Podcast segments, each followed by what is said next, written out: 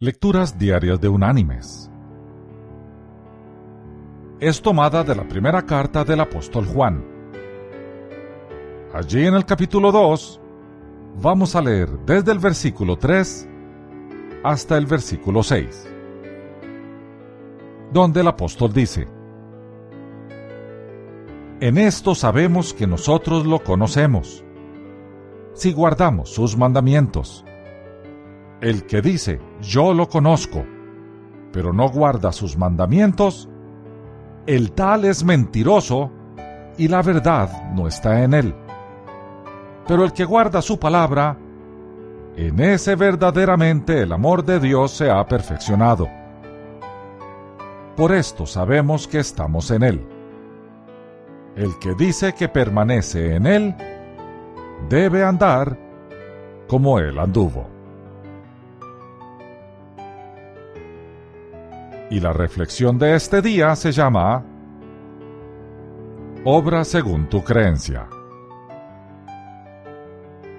Cuando Abraham Lincoln firmó la proclama de emancipación de los esclavos, ejemplares del documento fueron enviados a todas partes. Supongamos que un esclavo hubiese visto una copia de la proclama y se hubiera enterado del contenido es posible que hubiese conocido el hecho, estado de acuerdo con la justicia del mismo, y sin embargo que hubiese seguido sirviendo a su viejo amo. En este caso, su fe en el documento de nada le hubiese valido. Él hubiera permanecido esclavo de por vida. Así sucede con nosotros un mero conocimiento de los hechos históricos de la vida de Cristo, o un simple asentimiento intelectual a sus enseñanzas y a su misión, no servirán de nada en la vida de un hombre, si no agrega además una rendición llena de confianza al amor del Señor. Un mero conocimiento intelectual, o una mera profesión de fe no sustituyen una entrega del corazón.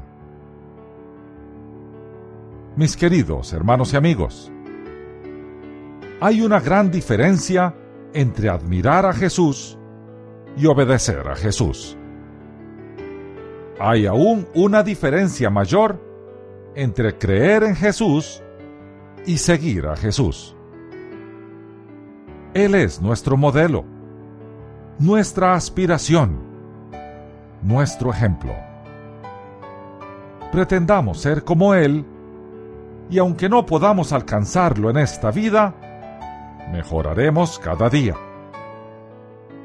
Recordemos, cada vez que debamos tomar una decisión, preguntémonos, ¿qué haría Jesús?